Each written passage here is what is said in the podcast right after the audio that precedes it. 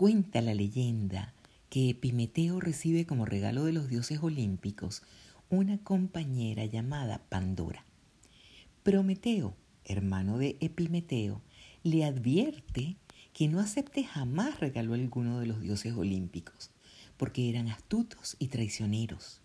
Pero cuando Epimeteo ve a Pandora, cae derretido y la toma junto a otro regalo que también manda Zeus, una cajita cerrada que bajo ningún concepto debe abrir. Un día en que Epimeteo dormía, Pandora, que no puede con la curiosidad, roba la llave del lugar donde se escondía la caja y la abre.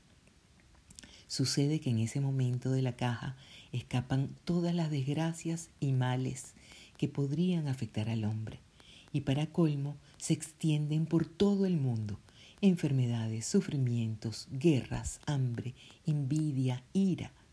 Pero en el fondo de la caja aún se podía vislumbrar la esperanza.